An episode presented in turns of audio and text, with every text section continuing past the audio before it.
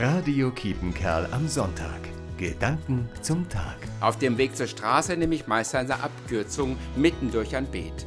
Und weil viele andere das auch tun, ist da ein Trampelpfad entstanden.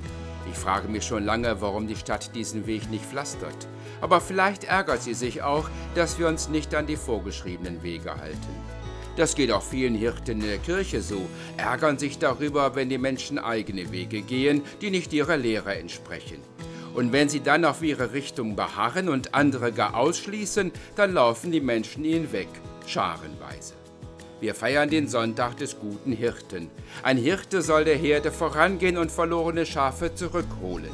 Aber vielleicht brauchen die Menschen heute keine Hirten, die wissen, welche Wege sie zu gehen haben, als vielmehr Begleiter, die ihnen zur Seite stehen, wenn der Weg beschwerlich geworden ist. Vielleicht sollten die Hirten ihren Stab den Menschen hinhalten, damit sie sich daran stützen können.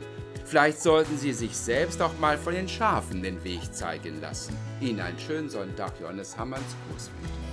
Radio Kiepenkerl am Sonntag. Gedanken zum Tag.